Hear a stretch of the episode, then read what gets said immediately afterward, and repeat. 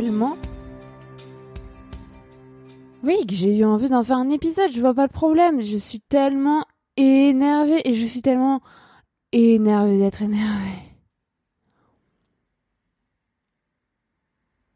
Je rêve en permanence de me venger, de vengeance. Bon, tu écoutes Marie sans filtre, le podcast intime, féministe et politique. Je suis toujours Marie-Albert, j'ai 26 ans et j'habite à Alençon en Normandie. Je suis aventurière, journaliste et autrice féministe. Je me définis comme une femme cisgenre, pansexuelle, dépressive, blanche, jeune, mince, athée. Bah, tu le sais, dans ce podcast, je raconte mes expériences intimes, je construis mon personnage public, je déconstruis le patriarcat, et aujourd'hui, j'arrête de m'excuser. En fait, ce qui s'est passé, c'est que j'étais euh, tranquillement en train de rentrer à Alençon après euh, les fêtes. D'ailleurs, euh, je te souhaite une belle et douce année 2021 si c'est possible. J'étais tranquillement en train de rentrer de chez mes parents à Alençon après les fêtes, lundi. Et je sais même pas par quoi commencer. J'ai reçu un message d'un mec qui s'appelle Jérémy qui me demande de supprimer son nom du podcast. Marie sans filtre. Et euh, bah comme tu peux l'entendre, je n'ai pas supprimé son nom du podcast et même euh, je refais un podcast pour parler de lui, donc c'est hyper drôle.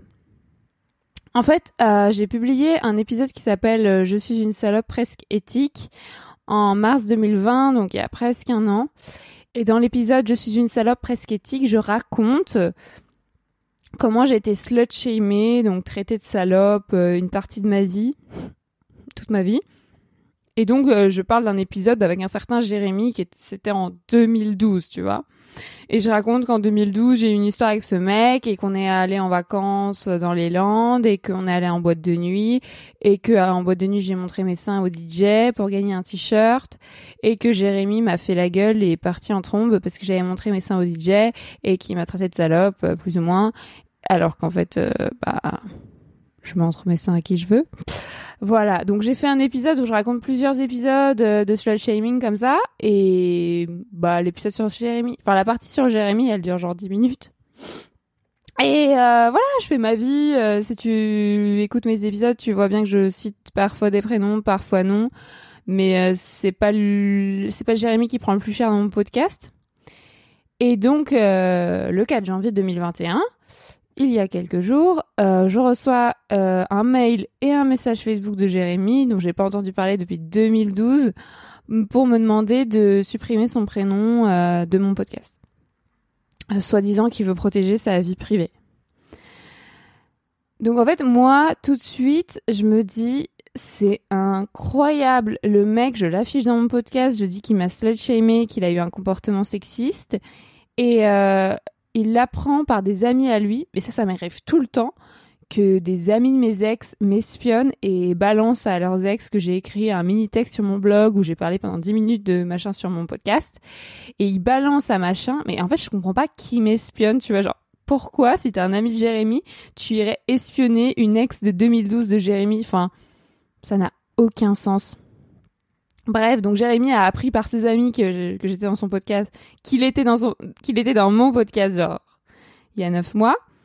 Et il l'a appris maintenant. Et, euh, et plutôt, parce qu'il a écouté mon podcast, du coup, et plutôt que de me présenter ses excuses ou de faire profil bas, non, le mec vient tout fier me demander d'enlever son prénom. Et comme quoi, il est reconnaissable puisque ses potes euh, l'ont reconnu. Et moi, je suis juste hallucinée. par l'audace de ces mecs qui viennent me demander des comptes alors que c'est eux le problème. Et en fait, j'en parle à ma meilleure amie et à ma sœur qui sont en mode euh, ouais, enfin, il est sympa, il te demande gentiment, il a l'air, il dit qu'il a progressé sur le féminisme, qu'il soutient ton travail et tout. Et je suis en mode mais non, enfin les mecs gentils c'est les pires en fait. Et, euh, et donc moi je suis, je fais profil bas et je, pas je m'excuse, tu vois, parce que je vais pas m'excuser, c'est le thème du, de l'épisode d'aujourd'hui. Mais euh, je, je lui dis, euh, bah, je lui explique pourquoi je vais pas supprimer son prénom, qu'il est pas reconnaissable, que si ses potes l'ont reconnu, c'est parce qu'ils nous connaissaient tous les deux. Mais des gens qui, qui connaissent que lui, des gens de sa famille, des gens de son travail, enfin personne ne va le reconnaître puisqu'il y a juste son prénom, il y a aucun moyen de le reconnaître à part son prénom. Et de toute façon, j'affiche pas du tout sa vie privée puisque je parle d'un truc qu'il m'a fait lui, à moi, d'un truc sexiste. Donc en fait, ce qu'il saoule, c'est qu'il soit décrit comme misogyne. Euh, what the fuck? Et euh, et donc je lui ai dit, bah en fait, je comprends pas pourquoi tu t'excuses pas? Enfin, genre le minimum, euh, si tu viens de me demander des comptes, c'est au moins de t'excuser avant. Le mec me dit oui, en fait, je voulais m'excuser, mais je pensais que ça allait alourdir mon message, donc euh, voilà, si tu veux que je m'excuse, m'excuse. Enfin, tu vois, il en avait rien à foutre. Et puis il recommence à me dire, mais au nom de ma vie privée, je veux que tu enlèves mon prénom, blablabla. Et donc je lui réponds plusieurs fois non, mais je n'argumente plus puisque j'ai déjà argumenté la première fois en lui disant qu'il n'était pas reconnaissable et qu'il n'y avait pas de vie privée et, euh, et que de toute façon je retire pas les prénoms des personnes qui ont eu un comportement misogyne avec moi. Sinon euh, tout le monde peut avoir des comportements misogynes avec tout le monde et enfin voilà il n'y a pas de loi qui dit qu'on n'a pas le droit de donner les prénoms des personnes qui qui, sont des agresseurs. Et euh, enfin le débat et donc je refuse sa demande. Et je ne m'excuse pas heureusement et il euh, continue à me harceler, à me harceler toute la journée. Et je finis par le bloquer en me disant, bah, de toute façon, il peut rien faire. Parce que moi, au début, j'ai flippé. Je me suis dit, mais attends, il va m'attaquer en justice et tout.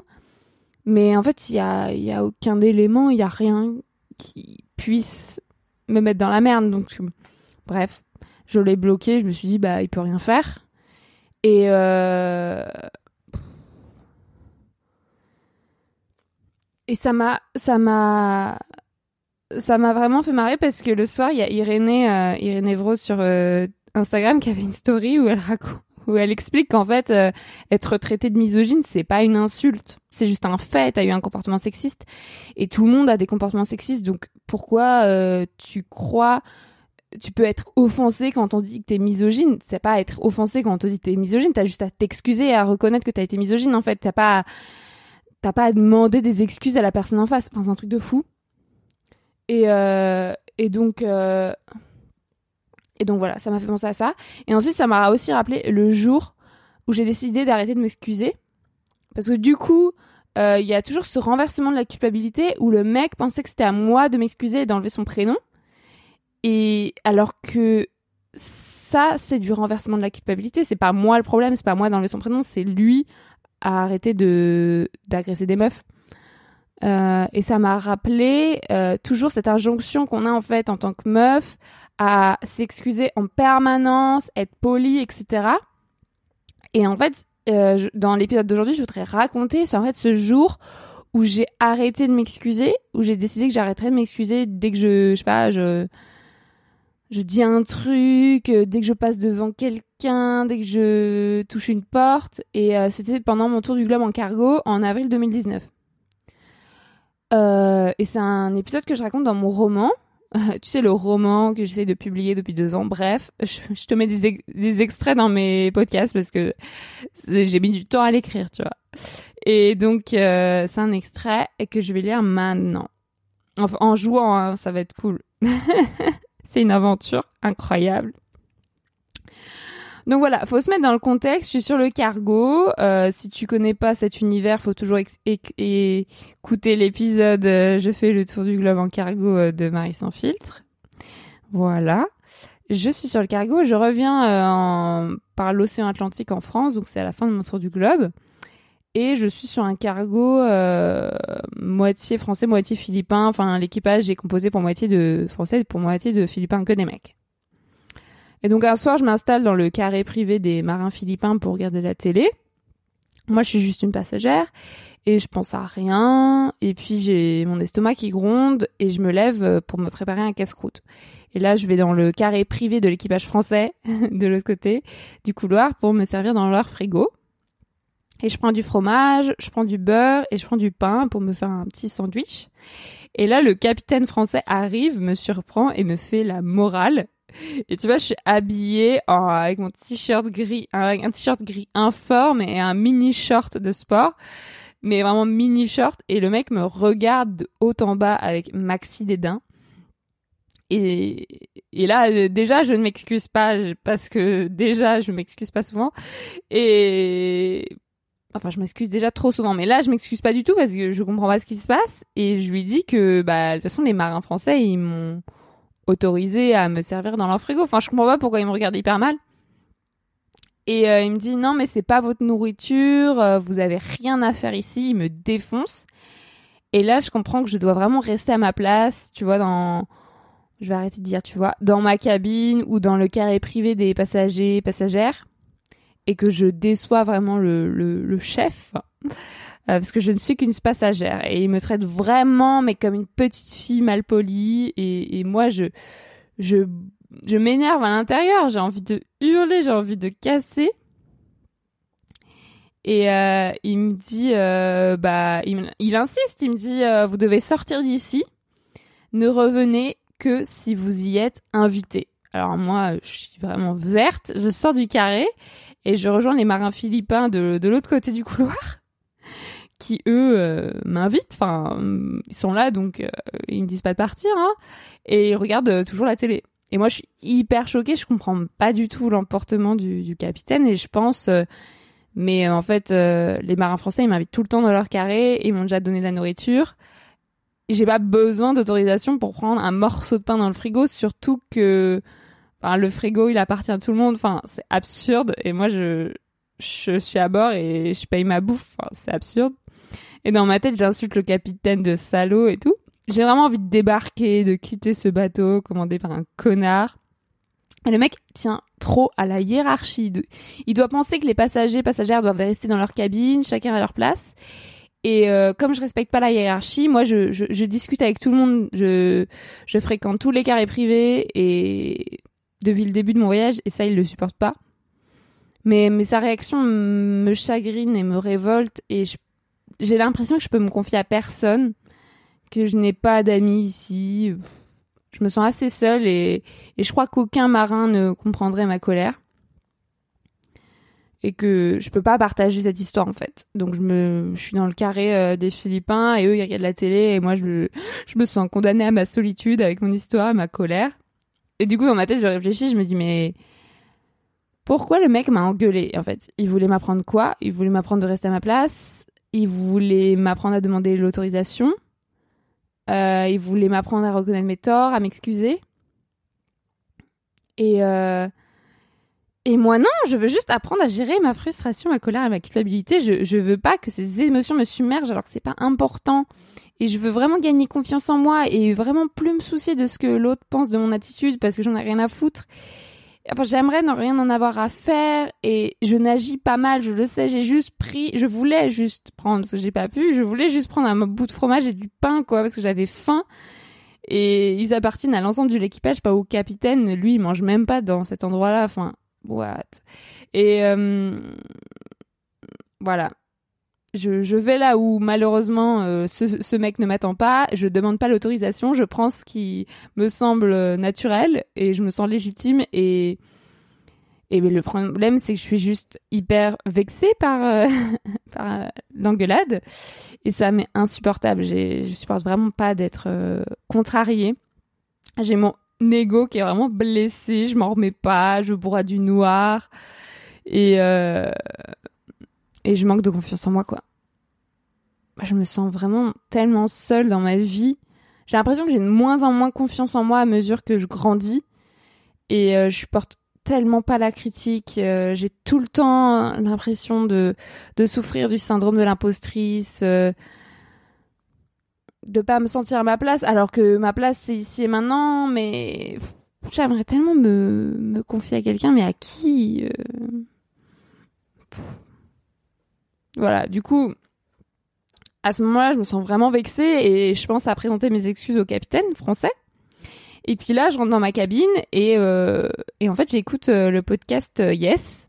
Je vais mettre le lien dans la description si tu connais pas Yes. C'est un super podcast consacré aux femmes qui répondent au sexisme.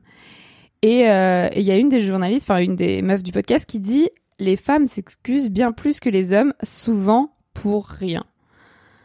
Et, et là, je comprends que je m'excuse tout le temps pour rien et que ça m'apporte en plus rien de m'excuser, ça m'apporte même pas à bonne conscience. J'ai même pas l'impression que la personne en face, ça lui fait du bien quand je m'excuse, surtout quand c'est des trucs absurdes. Donc je vais pas m'excuser auprès du capitaine parce que en fait je ne suis pas désolée et euh, je ne reconnais pas mes torts. Je suis pas du tout d'accord avec lui. Je me sens pas du tout coupable ni responsable de notre dispute. Au contraire, je me sens fière et et voilà puissante. le titre de mon roman c'est la puissance. la puissance de prendre un bout de pain dans le frigo, tu sais. Et je refuse de demander l'autorisation à chaque fois. Ce capitaine est vraiment maniaque du contrôle. Et du coup, je, vais, juste arrêter d'essayer d'interpréter euh, ses propos. Euh, euh, est-ce qu'il veut dire que je suis nulle? Est-ce qu'il veut dire que je suis mal polie Est-ce que je suis une mauvaise personne? Est-ce que je ne vaux rien? Enfin, vraiment, dans ma tête, c'est comme ça, tu vois, quand tu m'engueules. Et je me, je me dis, ok, donc je suis légitime à aller dans les espaces communs des Philippins et des Français. Je suis légitime à me servir à manger. je suis légitime à être là où le capitaine ne veut pas que je sois parce qu'en fait je dérange personne et je suis légitime à poser des questions euh, même euh, si on n'est pas d'accord avec moi tu vois genre euh, je suis une une humaine et je reste pas dans mon coin. De toute façon c'est mon métier. Je suis journaliste. Et puis c'est aussi ma personnalité. Je prends toute la place. Tu vois quand je suis dans une pièce enfin je suis pas vraiment invisible. Et ce syndrome de l'impostrice ça me saoule tellement. Euh, j'ai pas à me sentir abandonnée, seule au monde, juste parce qu'il y a une seule personne sur ce bateau qui m'a critiqué. Enfin, en fait, il y a plein d'autres mecs, plein d'autres marins autour euh, de moi qui me veulent du bien et, et je mérite vraiment d'être aimée et je le suis, mais euh, juste pas par n'importe qui, genre pas par ce connard. et, euh, et je suis pas discrète, voilà je, fais du bruit, je suis maladroite, je parle fort, je suis bavarde et je m'excuse plus de l'être en fait. Les, hommes ont depuis trop longtemps la parole H24. Et voilà, j'ai envie de gagner confiance en moi sans, sans, psychologue. Voilà, donc euh, j'écoute ce podcast de Yes et ça m'a totalement remonté. Je me couche euh, forte, euh, motivée. Et en fait, dans la vie, j'ai envie qu'on me remarque et, et c'est le cas et je ressens aucune honte. Enfin, j'aimerais ne ressentir aucune honte. Et ce podcast, yes, ça me donne cette force, cette de plus dire désolé, ce qui est déjà un premier pas pour la confiance en soi, je pense.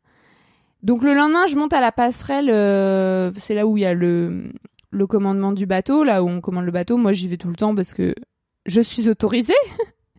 Donc je monte à la passerelle pour observer l'océan et le capitaine, il arrive, il me salue, il me dit euh, Comment ça va? Et moi, je suis trop mal, je souris et je lui dis Et vous? Et le mec, en fait, il a déjà oublié ce qui s'est passé la veille. Il en a vraiment rien à foutre de moi ou de ce qui s'est passé. Et euh, bah, à ce moment-là, euh, le cargo il tangue, à mort. J'arrive pas à dormir la nuit. Le décalage horaire aussi, ça m'a tué. Et je suis en train de lire euh, le premier tome de la série Millennium écrite par Stieg Larsson, qui s'appelle le premier tome Les hommes qui ne mettent pas les femmes c'est absolument incroyable. Et je pense, euh, et je pense aussi à un conseil que j'avais reçu quand j'étais petite, c'était arrête de faire ton intéressante. C'était mon père qui me disait ça souvent et ma mère. Et, en fait là, je le remercie parce que dans, dans ce podcast, parce que je me dis, et si j'ai envie de faire mon intéressante en fait, et si j'étais intéressante, euh, je ressens tellement de culpabilité à attirer l'attention, mais en fait, et si je mérite l'attention? Tu vois, et si je décide d'être l'héroïne de ce roman, de, ce, de cet épisode, euh, de ma vie, blablabla. Mais, euh, mais toute mon enfance, j'ai entendu ça. Arrête de faire ton intéressant en se disant quand on avait des invités, euh, je parlais plus fort, je riais plus fort. Et en fait, j'ai remarqué que tout le monde fait ça quand il y a des invités auxquels ces personnes tiennent. Tout le monde fait son intéressant. Genre mes parents aussi font leurs intéressants quand il y a des invités. Enfin, c'est fou de me dire ça alors qu'ils disaient absolument pas ça à mon frère. Donc maintenant, c'est mon, but de faire mon intéressante parce que je pense que c'est bien d'être intéressant pour euh, intéresser les autres. Et euh, ok, euh, je suis peut-être prétentieuse, je suis imparfaite, j'insupporte plein de gens, bah Ils ont qu'à pas me regarder, tu vois. Ils ont qu'à pas écouter mon podcast. Ils ont qu'à pas lire mon livre. Je m'en fous. Et, et en même temps, je peux pas m'empêcher de me comparer à des gens qui me semblent vraiment parfaites, notamment des meufs qui dépassent, euh, qui, voilà, qui font pas l'air intéressantes. Et euh, il y a ma meilleure amie, moi je la considère vraiment comme la perfection incarnée, genre moi je bois, je fume, je mange de la viande, enfin j'arrête de boire, j'arrête de fumer, j'arrête de manger de la viande, et, et elle non. Enfin, elle, elle est tout le temps sur la même ligne. Euh, voilà. Et je me dis, bon, ok, à la fin de l'histoire, de toute façon, je vais mourir euh, le plus tard ou le plus intensément possible. Moi, j'aimerais bien vivre longtemps, mais je suis trop dans les extrêmes tout le temps et j'ai tout le temps envie de tester plein de trucs. Il y a une, autre, phrase que j'entendais beaucoup, c'est tu exagères. Genre, à chaque fois que je dis un truc, tout le monde me dit, mais là, t'exagères vraiment. Je suis en mode, bah non, en fait, j'exagère pas, je suis juste une personne intense et quand je dis un truc, je le. Ouais, une personne intense, c'est une autre pote qui me disait ça. quand je dis un truc, je le ressens vraiment, je le pense vraiment. C'est pas euh, ok, ok, j'exagère. Et ma mère aussi, elle me disait Ah, mais qu'est-ce que t'es bavarde Mais t'es trop bavarde Et du coup, sur le bateau, sur le cargo, je... sur le précédent cargo, celui d'avant, parce que j'en ai fait trois, et sur le... celui du Pacifique, j'ai sorti avec un mec qui s'appelait John, et un Philippin et un marin philippin et, euh, et je m'excusais. Parfois je m'excusais de parler trop. Parce qu'on parlait en anglais et on était on couchait ensemble et tout et on se voyait. Et en fait je parlais tellement peu aux autres marins tu vois j'avais déjà perdu l'habitude de parler et puis surtout parler à des mecs. Enfin je sais pas si tu parles à des mecs mais souvent c'est parfois c'est eux qui monopolisent la conversation et du coup, je m'excusais de parler trop à Tom, euh, à Tom, n'importe quoi. Tom, c'est son nom de code de mon roman. À John, et alors qu'il s'en est jamais plaint, tu vois. Il m'a jamais dit non mais tu parles trop, enfin pas du tout. Et en fait, euh, dans la vie, je culpabilise euh, dès que j'ouvre la bouche plus de 5 minutes pour parler de moi. Enfin, je pense que ça, c'est aussi beaucoup de meufs à qui ça arrive. C'est genre quand on parle de soi. Moi, si quelqu'un Enfin, ça me le fait de moins en moins parce que maintenant, avec le Survivor Tour et tout, j'ai fait des interviews pour des médias. Mais si c'est genre une conversation avec un pote ou une pote, si je parle de moi pendant plus de 5 minutes, même si c'est une pote, tu vois, je me sens coupable. Je me sens vraiment illégitime à monopoliser la parole parce que je sais que je vais faire mon intéressante, je sais que je vais être bavarde, je sais que je vais parler fort. Euh, et bah du coup ça, on m'a appris dans mon enfance à à en avoir honte. tu vois là, je fais un épisode en disant j'arrête de m'excuser, euh, je suis intéressante, blablabla, mais je pense pas un traître mot de ce que je dis, tu vois. J'essaye de te convaincre, j'essaie de me convaincre en même temps. Genre vraiment, euh, aujourd'hui encore, je me disais que j'étais trop prétentieuse et que je me prenais trop pas pour de la merde et qu'en fait j'étais qu'une merde, tu vois. Bref. Je suis bruyante, maladroite et extravertie. Je connais pas la discrétion, blablabla, je te l'ai déjà dit. Et, euh, et pourtant, voilà, dans la vie, j'ai quand même des amis. Euh, J'écoute les gens, je suis journaliste, euh, je suis capable d'avoir de l'empathie, de pas monopoliser la conversation tout le temps. Donc voilà, je suis à la fois égoïste, narcissique, égocentrée et généreuse, à l'écoute et curieuse. Donc faut comprendre. En fait, je suis dans les extrêmes, mais ça, c'est un peu le le sujet de mon livre et de ma vie, et c'est pas un problème. Donc mon tour du globe euh, en cargo se termine à Marseille en genre le 25, le 29, le 29 avril 2019. Et en partant, je me rappelle très bien, je ne salue pas le capitaine, ni le second capitaine, qui était pas spécialement sympa avec moi. Et le capitaine, tu liras dans mon roman, il a fait des trucs bien pire que, euh, que m'engueuler parce que j'avais pris du fromage. Donc euh, j'avais mille et une raisons de pas le saluer. Il a fait des trucs bien pires aux autres, hein. aux autres marins. Donc voilà, ça c'est l'extrait de mon roman que j'ai remixé pour euh, en faire un truc un peu plus audio avec mes expressions à, moi.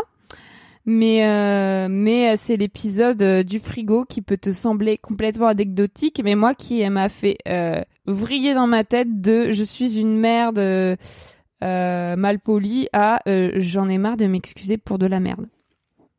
Ce qui est assez similaire. Et, là-dessus, je vais parler d'un post que j'ai fait sur Instagram il y a pas longtemps qui s'appelle euh, Tu fais ton intéressante. Arrête de faire ton intéressante, donc qui est liée à cette question, à cette phrase que me disaient mes parents quand j'étais petite, et même quand j'étais ado, et même aujourd'hui. Et, euh, et je te lis le post Instagram. Arrête de faire ton intéressante, m'ont souvent ordonné mes parents. Aujourd'hui, je le revendique, je suis intéressante, je suis belle, je suis intelligente et je suis talentueuse. Et dans le documentaire Clit Révolution, que je t'invite à regarder sur France TV slash, j'ai entendu cette phrase L'ego est un enjeu du féminisme. Et en fait, j'ai écrit cette phrase avec de la peinture sur une page canson A3 et je l'ai affichée sur un mur de ma chambre à Alençon. Voilà, cessons de jouer aux modestes et dociles petites filles. Nous sommes bien meilleurs que Trump, Macron, tous les autres. Eux, ils sont tellement médiocres et pourtant ils sont prétentieux. Donc nous, on a d'autant plus le droit de croire en nous, d'avoir confiance en nous et d'être prétentieux et prétentieuse. Tu penses pas? Voilà, ça c'est mon post Instagram. Pareil, en le lisant, je crois pas je crois pas un très trop mot de ce que je dis, mais mais en fait c'est tellement intégré dans moi de pas avoir confiance. Euh... En fait, si tu veux, à l'intérieur de moi, il y a vraiment une partie. En fait, j'ai une haute estime de moi fragile. J'ai lu ça dans un bouquin du psychiatre Christophe André. Donc moi, j'ai lu ce bouquin, je me suis dit, ah ok, donc moi j'ai une haute estime de moi fragile, c'est-à-dire qu'il y a des moments où vraiment je me dis que je suis une personne incroyable, intelligente, belle, talentueuse, blablabla, comme dans le poste, et que je fais des trucs cool, tu vois, qui méritent d'avoir de l'attention, qui méritent d'avoir un salaire. Et il y a des moments, plus de moments, hein, majorité de moments, où je me dis, au contraire, bah en fait, euh, je suis qu'une merde, je suis médiocre, euh, je suis moche. Je sers à rien. D'ailleurs, euh, ma vie est un échec. Euh, je suis, euh, je gagne pas d'argent. je suis pas une star et tout. Mais en fait, enfin bon, bref, c'est c'est pas facile de de le Enfin, c'est difficile de passer d'un extrême à l'autre parce que moi je me disais bah ok le problème c'est peut-être juste que j'ai une haute estime de moi donc j'ai qu'à juste baisser mon estime tu vois me dire bah en fait je suis ni une merde ni la reine du monde je suis juste entre les deux genre une personne lambda mais ça, je n'y crois pas du tout. Je ne suis pas une personne lambda. Et d'ailleurs, toute ma vie, on m'a dit que j'étais bizarre, que j'étais folle, que j'étais géniale, que j'étais ceci, que j'étais cela. Donc, personne ne m'a jamais dit que j'étais une personne normale. Donc, je ne peux pas être une personne normale. Je ne suis pas une personne normale. Donc, faut-il que je croie que je suis une merde ou faut-il que je croie que je suis la reine du monde, tu vois? Bon, le but de cet épisode, c'est de dire que je suis la reine du monde. Enfin, c'est un petit peu exagéré, mais que je suis une bonne personne, intéressante, blablabla. Et c'est surtout, en fait, je fais pas l'épisode que pour moi, tu vois, je le fais pour toutes les personnes qui écoutent l'épisode et qui se disent, mais moi aussi, je me suis toujours dit que j'étais incroyable. Enfin, je crois que tout le monde se dit ça à un moment ou un autre de sa vie, parce que tu peux pas juste vivre ta vie et te dire, je suis une personne médiocre, enfin, juste moyenne. Genre, c'est pas motivant pour se lever le matin. Donc, je pense que nous, tous et toutes, à un moment donné, on se dit, je suis une personne incroyable. Et en fait, moi, je trouve qu'il y a une façon très simple d'y croire, ne serait-ce que cinq minutes, c'est de se dire, ok, donc on est gouverné par des gens comme Trump, Macron, euh, Darmanin et tout et tout. On est gouverné par ce genre de personnes qui le matin se lèvent et se croient vraiment incroyables, se, prennent vraiment pour les rois du monde. Tu vois, ces personnes-là se prennent vraiment pour les rois du monde. Et je pense pas qu'ils ont beaucoup de moments où ils se remettent en question. Et eux, ils ont le pouvoir. Donc nous, on est quoi à côté? Ça veut dire qu'on est moins bien Ça veut dire qu'on n'a pas le droit d'être euh, les reines du monde Ça veut dire qu'on n'a pas le droit d'être puissant Puissante Je sais pas, moi je j'ai pas envie de devenir présidente et de et de dominer les gens, enfin tu vois, c'est pas mon but, mais juste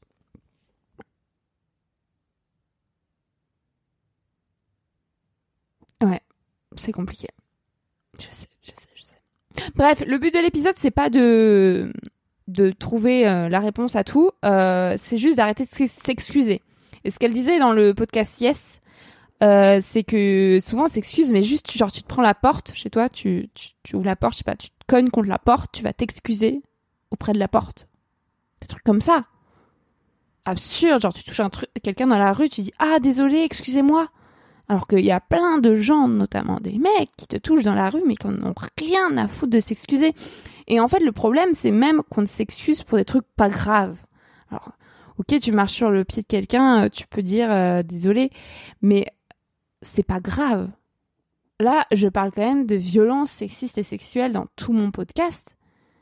Pas un seul, aussi peut-être un, mais j'en ai pas encore parlé, pas un seul des mecs, en l'occurrence c'était des mecs, qui m'ont agressé, qui m'ont fait du mal, ne se sont, ne m'ont présenté leurs excuses. Parce que c'est ça au fond, c'est pas dire je suis désolé, c'est présenter ses excuses à la personne, reconnaître qu'on a fait euh, une connerie, qu'on a qu'on a agressé la personne. Ça, eux ne, ne s'excusent pas. Pareil, Trump, Macron, Darmanin ne s'excusent pas. Et nous, à côté, on est en train de se dire qu'on est des merdes et on s'excuse pour rien auprès de tout le monde. Et, en fait, cet épisode avec le capitaine dans le frigo, euh, sur le cargo, c'est ce qui m'arrive tous les jours. C'est-à-dire quelqu'un me dit un truc qui me plaît pas, me remet à ma place, me dit que je suis allée trop loin, que j'ai fait une petite connerie, mais un truc minuscule de tous les jours. Et je le prends hyper mal comme une remise en cause de ma personne par des gens en plus que je n'aime, que je n'estime même pas, hein, euh, comme une remise en cause de mes qualités, de ma personne, et en me disant ah j'ai vraiment fait une énorme connerie, c'est vraiment la preuve que je suis une merde. Tu vois, mais en fait, je pense que le premier pas, c'est vraiment d'arrêter de s'excuser. Parce que croire qu'on est incroyable, avoir confiance en soi, c'est pas, c'est pas à la portée, enfin, c'est à la portée de tout le monde, mais je veux dire, c'est pas hyper facile. Mais arrêter de s'excuser, moi, depuis le avril 2019, j'ai arrêté de m'excuser, je, je m'excuse trois fois moins. Alors je continue, mais quand je le fais, je réfléchis vraiment. Je me dis en fait, est-ce que je suis vraiment désolée? Est-ce que j'ai vraiment de la peine? Est-ce que je suis Est-ce que je pense vraiment que mes excuses vont faire du bien à la personne en face? Enfin voilà, il y a plein de questions à se poser. Et là, en général, euh, soit la personne est déjà loin, soit on se dit euh, non en fait. Euh. Et puis si vraiment il faut s'excuser parce qu'on a fait une énorme connerie, on y va. Mais enfin, je pense que dans ma vie, j'en ai pas fait beaucoup des énormes conneries. Hein. Enfin franchement. Je sais pas, je me dis à la place de, de ces agresseurs, moi, si un mec vient me dire, ou n'importe qui, une meuf vient me dire que je l'ai agressé, c'est déjà arrivé, enfin pas agressé, que j'ai blessé quelqu'un par les mots, tu vois. Mais, si mais, mais à ce moment-là, bien sûr, je m'excusais. Mais, si quelqu'un va me dire carrément que je l'ai agressé, moi, la première chose que je fais, avant même de me dire, euh, euh, est-ce qu'elle a raison, est-ce qu'elle a tort, est-ce que ça s'est vraiment passé comme elle a dit, enfin je sais pas quoi, moi je je je je m'excuse, c'est ça le problème et en même temps la solution, c'est-à-dire que pour moi ce qui est important c'est de se mettre à la place des autres. Et si je vois que quelqu'un j'ai vraiment fait du mal, le minimum c'est de présenter ses excuses. Et après je peux rentrer chez moi et me dire ah, je suis vexée blablabla et me remettre en question dans mon coin. Mais combien de mecs à qui tu vas dire tu vas tu m'as agressé vont te répondre oh, je suis vraiment désolée, je te présente des excuses, ça se reproduira plus jamais. Euh. Jamais, jamais. Donc en fait, c'est tout le système qu'il faut renverser de se dire, en fait, j'arrête de m'excuser pour de la merde et, euh, et j'arrête de me prendre pour de la merde. Voilà. Bon, je sais pas si t'as tout enfin, je pense que t'as tout compris parce que t'as un cerveau. Euh, je sais pas ce que tu penses. Est-ce que tu t'excuses souvent? Est-ce que tu essaye d'éviter ça Est-ce que tu comprends un peu, enfin, est-ce que tu comprends un peu ma ligne? Qu'est-ce que tu penses de cette histoire d'excuses et de confiance en soi? Voilà, tu peux m'écrire pour me le dire. Moi, c'était vraiment important de faire ça dans Marie sans fil, même si je suis pas tout à fait euh, bah, au clair avec moi-même, parce que j'arrive pas vraiment à, à l'appliquer dans la vie de tous les jours. Mais enfin, en tout cas, j'ai arrêté de m'excuser. Mais bon, ça m'empêche pas de me sentir très coupable très souvent et très nulle très souvent. Mais en tout cas, peut-être un peu moins coupable. voilà, écris-moi pour me dire ce que t'as, pour me donner tes réflexions sur ce sujet. Et toujours pareil, si tu veux mettre 5 étoiles à Marie sans filtre, c'est cool. J'ai une amie qui m'a dit que sur Spotify, c'était pas possible. Mais si tu as iTunes, c'est très facile, très facile et très utile. Donc tu peux mettre juste 5 étoiles. Et un commentaire, là, ça me fait exploser mes scores. Ce serait incroyable. Voilà, tu peux aussi euh, en parler avec tes proches. Et puis, euh, si, si tu veux partager sur les réseaux sociaux, tag moi. Voilà, et toujours pareil, pour euh, rémunérer mon travail, je te donne rendez-vous sur ma cagnotte Tipeee, dont tu trouveras le lien dans la description de cet épisode. Euh, je suis journaliste indépendante et c'est euh, l'une de mes rares sources de revenus. Donc pour moi, c'est vraiment important d'être payé pour mon travail. Voilà. Et merci à toutes les personnes qui contribuent à mon Tipeee depuis un an. c'est incroyable l'aide que ça que vous m'avez apporté. Apporté, merci beaucoup. Euh, on se reparle dans deux semaines. Bisous.